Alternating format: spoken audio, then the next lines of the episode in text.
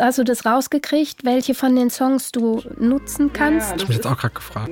Ja, ja, genau, wollte ich auch gerade noch sagen. Mit der Musik. Ähm, Europa setzt auf Abschottung mit Frontex und mit Stacheldraht. Militär und Satelliten, das Mittelmeer ein Massengrab. Grenzen werden dicht gemacht und Menschenrechte abgeschafft. Unzählige Leichen, die die Festung hinterlassen hat. Die Politik sagt, es gibt keine finanziellen Mittel mehr. Banken retten, Panzer lenken, das sind ihnen die Mittel wert. Eurosur und Ankerzentren, Menschen sind hier nichts mehr wert. Es ist Zeit zu handeln, es muss ein neues Kapitel her. Oh, ich kann nicht fassen, was hier gerade passiert. Doch wir werden nicht wegschauen, wir werden nicht resignieren. Es ist Zeit zu handeln, es ist Zeit zu agieren. Egal ob ihr uns kriminalisiert. Menschen zu retten ist kein Verbrechen.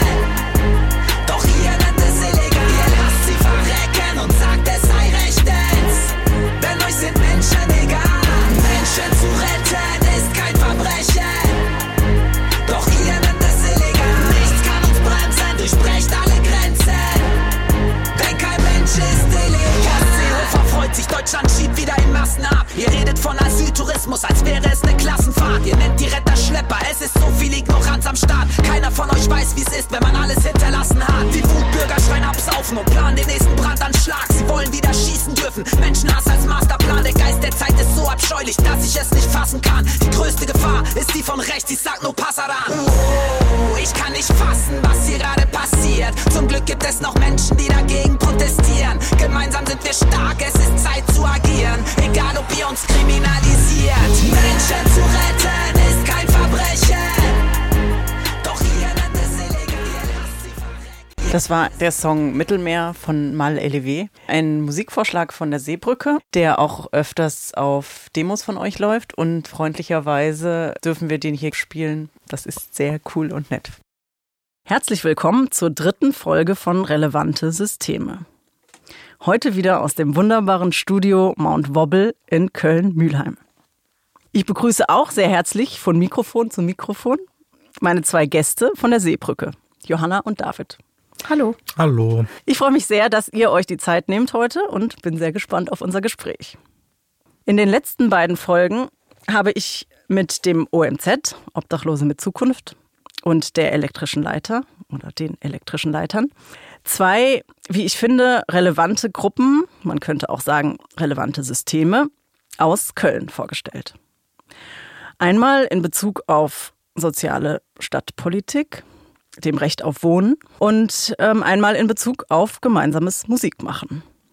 Wenn wir jetzt mal über die Kölner Stadtgrenzen schauen, über die deutschen Grenzen und dann bei Europa landen, genauer an Europas Außengrenzen am Mittelmeer, und was dort zurzeit, und zwar schon seit viel zu langer Zeit passiert, dass nämlich vor Krieg und Folter flüchtende Menschen täglich ertrinken oder wenn eine Überfahrt mit viel zu kleinen, teilweise kaputten Booten geglückt ist, in Lagern, überwiegend auf griechischen Inseln, überleben, ohne zu wissen, wie lange sie dort unter unwürdigsten Bedingungen ausharren müssen, dann wird einem einer sehr anders.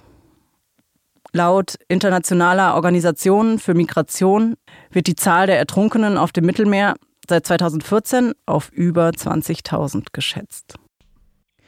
Die Journalistin und Publizistin Caroline Emke, die viel vor Ort war und am Mittelmeer und in den Lagern das Leid gesehen hat, schreibt am Ende eines Textes zur Lage der Flüchtenden in den Lagern auf den griechischen Inseln. Es traut sich schon niemand mehr, das Selbstverständliche zu fordern. Wir haben die Erwartungen an uns selbst, wer wir sein wollen und können, so heruntergeschraubt, dass wir nicht einmal mehr spüren, wie wir versagen. Es sollte gar niemand unter solchen Bedingungen leben. Niemand in Europa wird sagen können, dies sei unbemerkt geschehen. Man habe es nicht gewusst. Man habe es sich nicht vorstellen können. Nach diesem, nachdem ich diesen Text gelesen hatte, habe ich mich sehr viel informiert und bin dann auf eine Online-Diskussion gestoßen, die mit äh, sehr wichtigen VertreterInnen von NGOs vor Ort, also auf Moja, ähm, stattgefunden hat. Und ähm, dann kam natürlich aus dem Publikum auch die Frage, was man sinnvoll von Deutschland aus tun könne, so als Bürgerin, wenn man nicht tatenlos zusehen möchte. Und da kam eben von den Menschen, die dort diskutiert haben und die sich auch wirklich auskennen und die Lage vor Ort kennen, kam der Verweis auf die Seebrücke und auf die Aktion der Seebrücke. Und so bin ich zu der Idee gekommen, und habe heute meine zwei Gäste von der Seebrücke Köln eingeladen und würde mal jetzt weitergeben, das Mikrofon an Johanna und David und fragen, wie ihr die Seebrücke beschreiben würdet. Also die Seebrücke ist eine internationale, dezentral organisierte Bewegung, getragen von verschiedenen Bündnissen, Organisationen und Akteurinnen der Zivilgesellschaft und ist parteiunabhängig. Und ähm, sie hat sich gegründet oder ist entstanden äh, Ende Juni, Anfang Juli 2018 in äh, Reaktion äh, darauf, dass das Rettungsschiff Lifeline mit äh, über 230 Menschen an Bord tagelang äh, auf See ausharren musste und in keinen europäischen Hafen äh, einlaufen durfte. Mhm. Obgleich bereits mehrere Städte und Länder angeboten hatten, die Menschen von der Lifeline aufzunehmen. Was ich spannend fand an der Seebrücke ist, dass, dass das eben politikunabhängig passiert, wo sich sozusagen die Politik ja nicht aktiv eingebracht hat, zu sagen, klar, wir schaffen das irgendwie und das ist jetzt wirklich äh, Thema Nummer eins, dass eben äh, die, die Menschenleben gerettet werden müssen und äh, Städte, Kommunen und eben die BürgerInnen durch, durch diese Initiative der Seebrücke aktiv geworden sind. Aber man muss auch festhalten, dass es jetzt nicht zwingend durch die äh, Kommunen äh, gegründet worden mhm. ist, sondern es ist wirklich aus der Gesellschaft heraus mhm. entstanden. Frust, Enttäuschung über die Politik oder nicht vorhandene Politik, was das mhm. angeht. Und äh, dadurch hat sich äh, eben dieses, äh, diese Initiative Seebrücke äh, gegründet und hat zwei Hauptaufgabenfelder. Einmal ähm, wirklich öffentliche Wahrnehmung für das Thema zu schaffen ähm, und äh, andererseits dann auch ähm, ja, politischen Druck aufzubauen, mhm. dass da ähm, äh, die Seenotrettungsorganisationen, äh, die vor Ort sind und für die äh, Menschenrechte einstehen, dass, dass die entsprechend äh, gefördert werden und nicht womöglich sogar noch bestraft werden. Ja. Auch die Situation gab es ja in den letzten Jahren schon und ähm, das sind so die zwei, zwei Punkte, die wir machen. Also ich nenne es immer ganz, äh, ganz einfach, wir machen die Lobbyarbeit für die Menschen, die vor Ort am Mittelmeer sind, die nicht die Zeit und die Ressourcen haben, hier für die, ja, für die öffentliche Wahrnehmung äh, zu sorgen. Mhm. Und gleichzeitig ähm, äh, baut man eben äh, schon auch politischen Druck auf und will auch politisch arbeiten und mitwirken und verändern.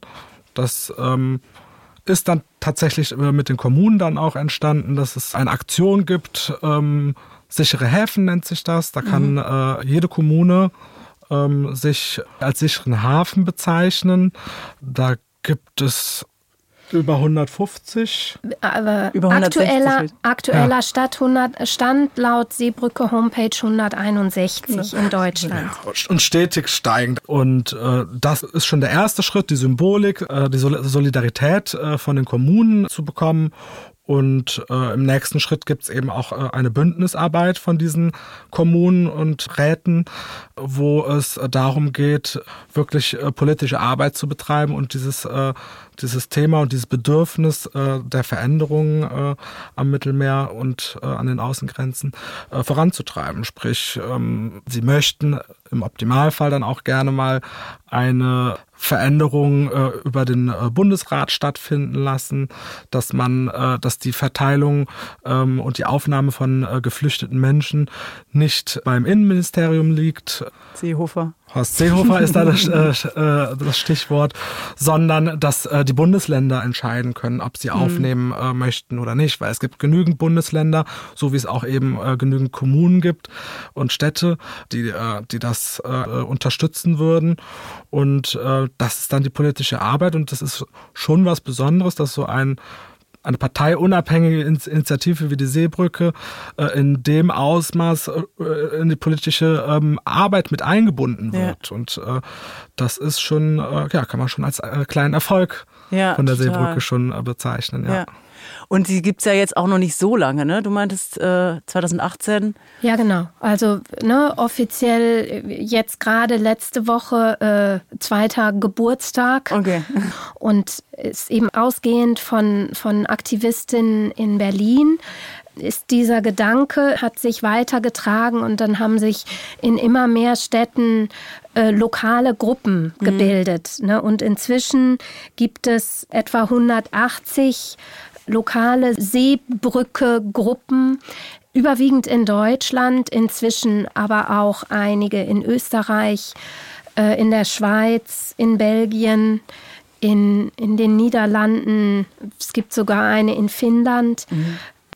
So dass man sagen muss, dass dieses Engagement ähm, und, und äh, dieser, dieser Einsatz oder dieses Bedürfnis, sich mit Menschen auf der Flucht zu solidarisieren und äh, mit den zivilen Seenotrettungsorganisationen, die einen Job übernehmen, der eigentlich der EU obliegen müsste. Mhm. Und sich dafür äh, einzusetzen, das ist schon wirklich getragen auf einer breiten Basis aus der Zivilgesellschaft ja. und greift immer weiter um sich. Ja. Und das ist ja auch ähm, toll zu sehen, auch sehr besonders und speziell, dass, dass tatsächlich dann so eine zivilgesellschaftliche Gruppe oder Nichtregierungsorganisation nicht auch politisch Druck ausüben kann und das eben nicht nur symbolisch bleibt, also sozusagen politisch auch drauf das, gehört wird. Das so. ist ja genau das, was ich mhm. gerade auch gesagt ja, habe. Das ja, ist schon genau. ein Erfolg. Ja, das kann man schon durchaus als Erfolg verzeichnen, genau. Äh, dass da wirklich auch äh, politischer Einfluss äh, stattfindet und also kann die Seebrücke durchaus stolz ja, drauf sein. Ja. Habt ihr da konkrete Infos, dass wirklich Geflüchtete dann aufgenommen wurden in, in Städte oder in Kommunen? Und, ähm, in Berlin gab es welche, ne? Das ist ja so ein bisschen vereinzelt. Es ist mhm. aktuell immer noch so, dass wenn Menschen äh, im Mittelmeer äh, gerettet wurden, es dann immer wieder so ein Tauziehen um die, äh, um die Aufnahme gibt. Und es gab ja äh, dieses letztes Jahr, diese sogenannte Malta-Einigung aus so einem Bündnis der Willigen. Das waren sechs, sieben Länder, die bereit waren, in solchen Fällen Menschen aufzunehmen. Aber es wurde meines Wissens keine feste Quote festgelegt, die dann sofort greift, wenn mhm. der Fall wieder eintritt. Es ist jedes Mal wieder ein Tauziehen und es ist jedes Mal wieder ein, äh, ein Schachern und dann sagt Deutschland, wir nehmen, was weiß ich, zwölf und Frankreich nimmt ein paar und Irland nimmt ein paar oder äh, ich weiß nicht, aber es ist eben jedes Mal ähm, wirklich äh, ein Kampf und das führt eben auch zu der Situation, dass immer wieder Schiffe mit Geretteten an Bord nicht in Häfen gelassen werden, weil die Mittelmeerländer ein Stück weit auch zu Recht sagen, äh, die EU lässt uns damit alleine. Hm. Wir können das nicht alleine tragen. Hm. Und wir lassen die erst an Land, wenn geregelt ist, wo die Menschen hinkommen hm. können. Das ist ein, ein sehr rigoroses und auch ähm, unmenschliches Vorgehen, aber die Beweggründe dahinter kann man bis zu einem gewissen Punkt, denke ich, nachvollziehen. Und man muss ganz ehrlich sagen, dass viele EU-Staaten, die das Glück haben, nicht am Mittelmeer zu äh, liegen, ja, sich irgendwie die Hände reiben und fein raus sind und letzten Endes die Länder wie Italien, Malta, Zypern, Griechenland, äh, auch Spanien mit dieser Herausforderung allein lassen. Hm. Das wäre eigentlich wirklich auch eine Aufgabe der sag mal, etwas wohlhabenderen Länder, ne, da mit gutem Beispiel auch voranzugehen und zu sagen, so, also zum Beispiel Deutschland, das ja ähm, reicher ist als eben die meisten Anrainerstaaten am Mittelmeer, da wirklich auch klare Zeichen zu setzen und Unterstützung zu zeigen.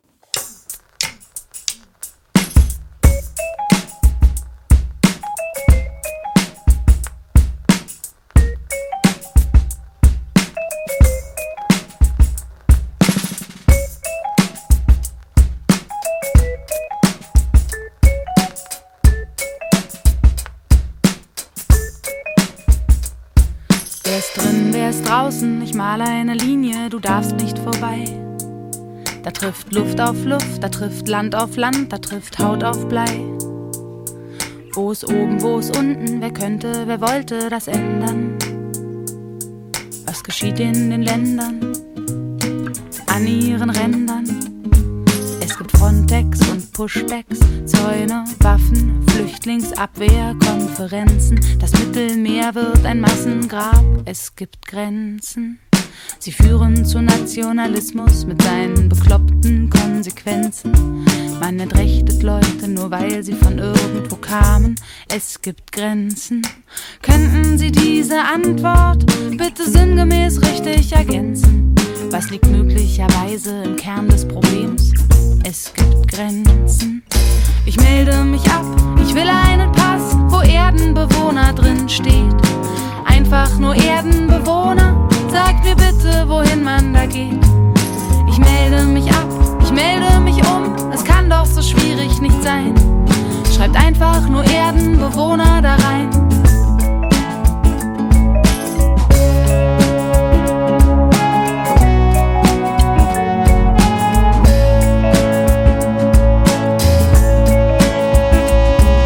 Wir ziehen eine Grenze im Himmel, ein Gott ist hier und einer ist dort.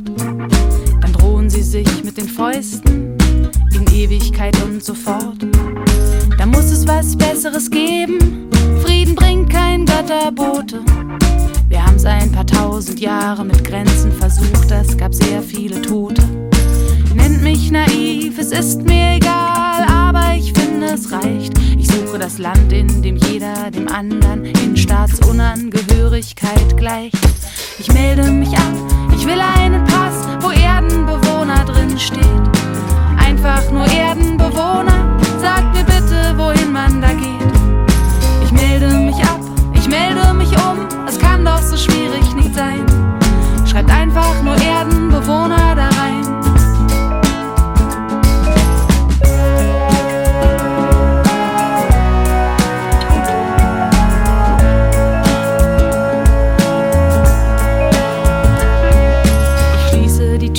Genieße die Stille. Ich grenze mich ab, das muss sein.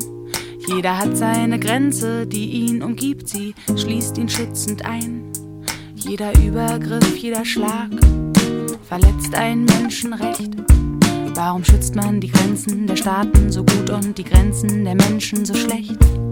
Sie müssen nicht zwischen den Ländern verlaufen, aber zwischen den Menschen. Nicht aus Stacheldraht sollen sie sein, sondern aus Respekt. Es gibt Grenzen. Mich würde mal interessieren, wie, ähm, ja, wie ihr zur Seebrücke gekommen seid und wann. Also ich persönlich bin äh, im Februar äh, letzten Jahres, also ungefähr ein halbes Jahr nach der Gründung der Seebrücke in die äh, Lokalgruppe äh, Seebrücke Köln äh, dazu gestoßen, weil ich auch kurz davor äh, nach Köln gezogen bin und ähm, in der Vergangenheit äh, ehrenamtlich ähm, bei dieser großen äh, Welle von Geflüchteten äh, in einer Notaufnahme, äh, in einem Notaufnahmecamp äh, geholfen habe als Ehrenamtler und ähm, ich da einfach die vielen Einzelschicksale live leider hab miterleben dürfen müssen. Und ähm, genau, das heißt, da habe ich schon äh, in der Flüchtlingsarbeit äh, mitgewirkt und oder als das dann nicht mehr notwendig war, diese äh, Notaufnahmen zu haben, geht's äh, einen weiteren Schritt. Der weitere Schritt bedeutet, die Geflüchteten äh, brauchen Unterstützung äh, im Alltag. Ähm, das kann ich neben meinem Beruf einfach nicht leisten. Da ähm, braucht es einfach mehr Zeit für Behördengänge etc. Und mir war es aber immer noch ein äh, starkes Bedürfnis, äh, mich der, äh, mit dem Thema auseinanderzusetzen und da auch irgendwie, ja, in einer Form laut zu werden und auch irgendwie hörbar zu werden. Und äh, dafür habe ich mir äh, dann äh, die Seebrücke Köln gesucht, weil es mir auch besonders wichtig war, dass es eben auch eine parteiunabhängige Organisation ist. Und ähm, ja, das auch wirklich vom kunterbunt von der Menschenzusammenstellung ist. Ja. Also von jung bis eher älterer Generationen äh, findet man da alles. Und das war mir dann äh, das Anliegen. Und so bin ich dann bei der äh, Seebrücke Köln seit Februar letzten Jahres gelandet. Ja. Bei dir, Johanna? Ich bin seit etwa September 2018 dabei. Also die äh, Lokalgruppe in Köln hat sich das erste Mal im Juli 2018 getroffen und die erste große Veranstaltung oder die erste große Demo fand, glaube ich, am 4. August 2018 statt.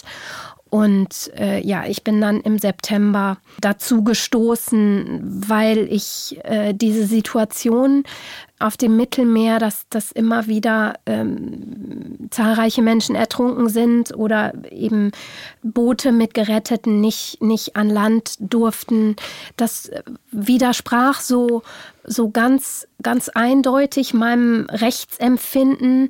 Und das war dann für mich ausschlaggebend, tatsächlich mich mal ähm, wirklich äh, zu engagieren. Und ich bin dann etwas unsicher zu dem ersten Treffen gegangen, weil ich bisher äh, mich also nicht in so einem Rahmen engagiert habe. Natürlich bin ich mal zu Demos gegangen und, und spende regelmäßig äh, für diverse Organisationen, aber so selber mich zu engagieren, das ja, konnte ich mich vorher irgendwie nicht entschließen. Und ja, ich bin dann so dazugestoßen, anfangs sehr unsicher und bin ähm, nach und nach äh, da mehr reingewachsen, weil es ein sehr, ähm, wie David schon sagte, ein sehr bunt gemischter äh, Haufen von äh, engagierten, äh, netten Menschen ist, sehr sehr wohlwollend, sehr unterstützend und ermutigend auch, ähm, so man da wirklich auch äh, in Aufgaben reinwachsen kann, äh, die man sich vielleicht selber gar nicht so zugetraut hätte am Anfang. Ja, ja schön. Ja, ich war ähm, auf einer Kundgebung auch, die, die du, glaube ich, David angemeldet hattest, ne? Da hatten wir schon. Ja, wir hatten da im Vorfeld drüber gesprochen. Ja. Das war meine erste selbst angemeldete Kundgebung. Das ist natürlich auch sehr aufregend, ja. weil man das einfach nicht kennt. Sonst war ich immer bei den Kundgebungen immer, immer schön vor Ort, aber hatte überhaupt keine Verantwortlichkeit. Und ja. ähm, da das hätte ich mir auch vor einem Jahr noch nicht vorstellen können, dass ich meine Kundgebung in, Köln anmelde und dann ja. auch noch zu Corona-Zeiten. Zu Corona-Zeiten. Ich fand die sehr besonders äh, in der Hinsicht, dass ähm, es über weite Teile sehr ruhig, also sehr, sehr still und sehr ruhig, wie so eine Andacht fast war.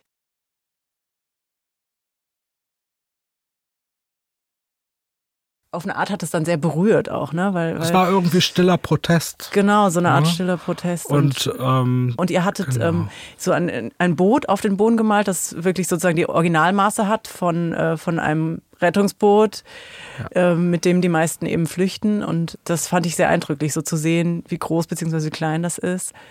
Könnt ihr noch ein bisschen was dazu sagen, was, äh, was es sonst für Aktionen und, und Aktivitäten so in der Seebrücke gibt? Also neben Demonstrationen und Kundgebungen? Jeglicher Art, sei es, dass man äh, über Interviews wie diese hier mhm. äh, für mehr Aufmerksamkeit sorgt, sei es ähm, für ähm, Besuchen in Schulen bei Projektwochen ah, oder, cool. oder AGs oder ähnlichem. Alles, was äh, für die öffentliche Wahrnehmung gut ist und äh, auch für die Bildung, äh, die man an, an dem äh, äh, ja, in dem Moment dann auch betreibt. Äh, mhm. Von Mahnwachen, Kundgeben, Demozügen, ähm, Banneraktionen oder ähnlichem. Und das ist ja auch das Schöne. Man kann da, äh, jeder, jeder Mensch, der da zustößt, kann von Anfang an direkt seine Ideen mit einbringen. Und mhm. wenn jemand mit einer Aktion direkt kommt und dann finden sich da immer Unterstützer und Unterstützerinnen, ähm, die das mittragen. Und ähm, wir sind da hierarchielos aufgestellt und es kann, ja. man kann direkt loslegen. Ja. Und, ja. Ähm, also jeder findet da äh, seinen Platz und auch seine Aktionsform, die er, ja. äh, die er oder sie dann unterstützen möchte oder vielleicht selbst initiieren möchte. Jeder kann sich einbringen, so wie er oder sie das äh, ihren Fähigkeiten und Interessen und auch zeitlichen Kapazitäten entsprechend mhm. kann. Es, es gibt da keine ähm, Erwartungshaltung. Ne? Man ist da nicht in der Bringschuld, aber man kann sich äh, einbringen, man kann die Initiative ergreifen für irgendwas, man kann aber eben auch unterstützend ja. tätig sein. Und äh, von daher findet jeder, der und jede, äh, der die möchte, äh, seinen oder ihren Platz. Ja. Ja, das klingt gut. Ähm, ich habe auch, das war jetzt vor ein paar Wochen oder sogar vor ein paar Monaten schon, gab es eine Online-Demonstration. Das fand ich auch ganz spannend. Das war ja so zu Beginn der Corona-Zeit, als man so dachte, so, oh, funktioniert das überhaupt? Und dann war man so auf YouTube und sieht irgendwie 24.000 Zuschauer oder ne, Publikum. Und ähm, das fand ich auch ganz spannend. Da wurden ja auch einige ähm, Bilder gezeigt von zum Beispiel Bannern oder Aktionen, die irgendwie auf die Seebrücke aufmerksam machen. Und da gab es wirklich so die verschiedensten Formen auch, ne? Also das ist auch wirklich, die Seebrücke ist ja so äh, von der Struktur, dass es äh, überall einzelne Lokalgruppen gibt mhm. und die ähm, fahren oder organisieren die Aktionen ähm, weitestgehend äh, eigenständig. Das mhm. heißt, äh, wenn man jetzt äh, die Nachbarstadt äh, nach Düsseldorf oder so schaut, da äh, sind vielleicht ganz andere Aktionsformen mhm. unterwegs.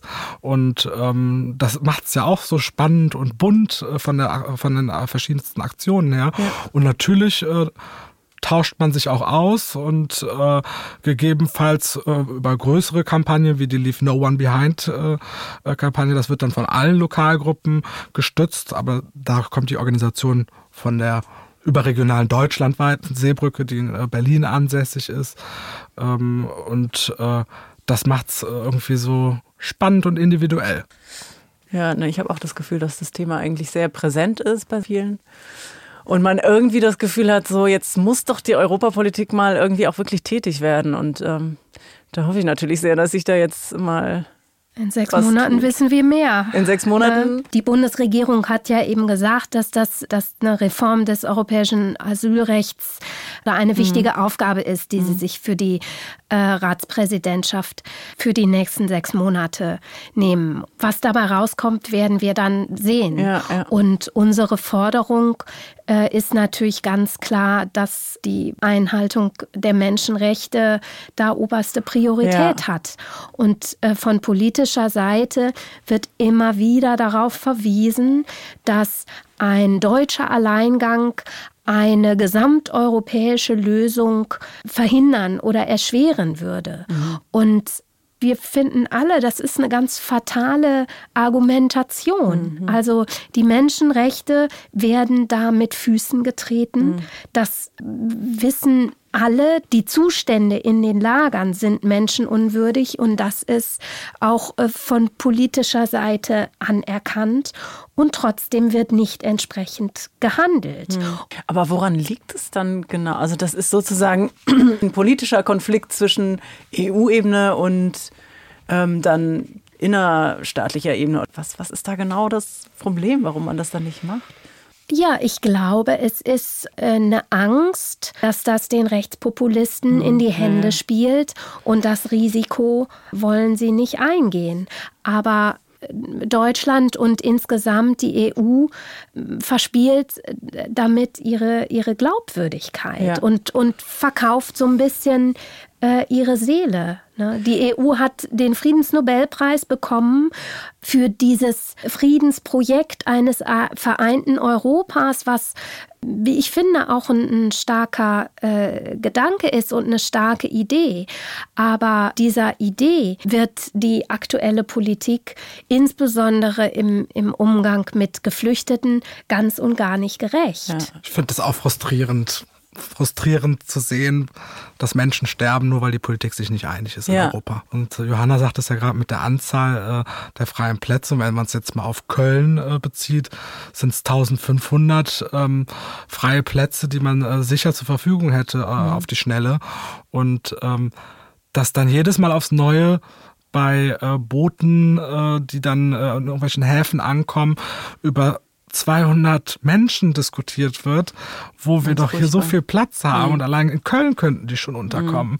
Und das finde ich so frustrierend, nur mhm. weil die Politik sich in Europa nicht einig ist, wo es eigentlich an der Basis in den Kommunen die Bereitschaft, zumindest in Deutschland, ja, äh, gegeben ist. Ne? Mhm. Und das ist ähm, echt frustrierend.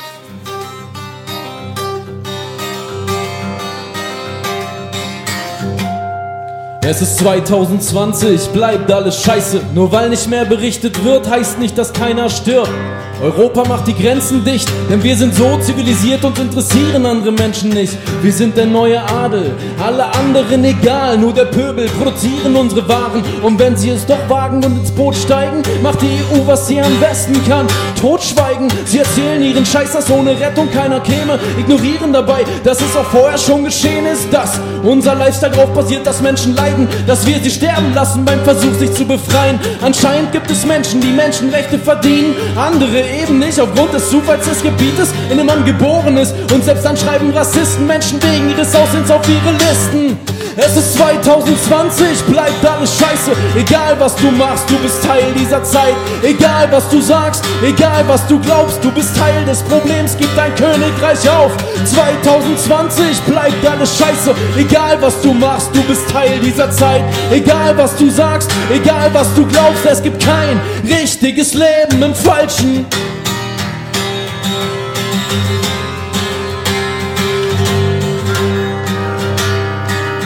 Gibt kein richtiges Leben im Falschen.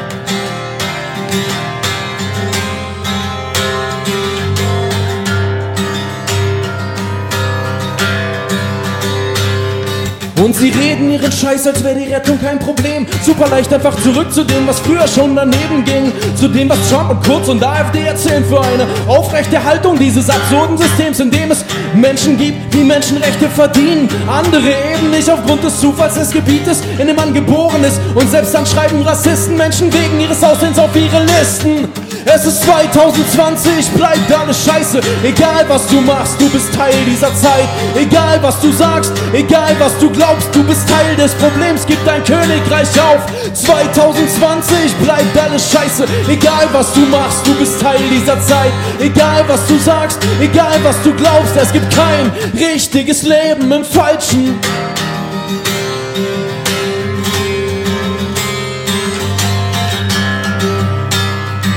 Es gibt kein richtiges Leben im Falschen.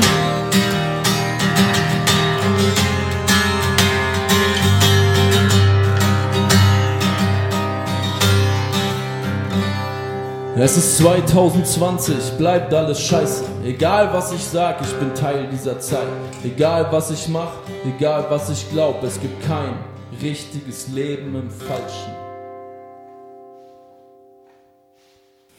Überwiegende Arbeit machen wir natürlich innerhalb der Seebrücke Köln in der Lokalgruppe. Mhm. Und ähm, da haben wir unsere Pläne zweiwöchig, also mhm. alle zwei Wochen, äh, montags und mittwochs im Wechsel.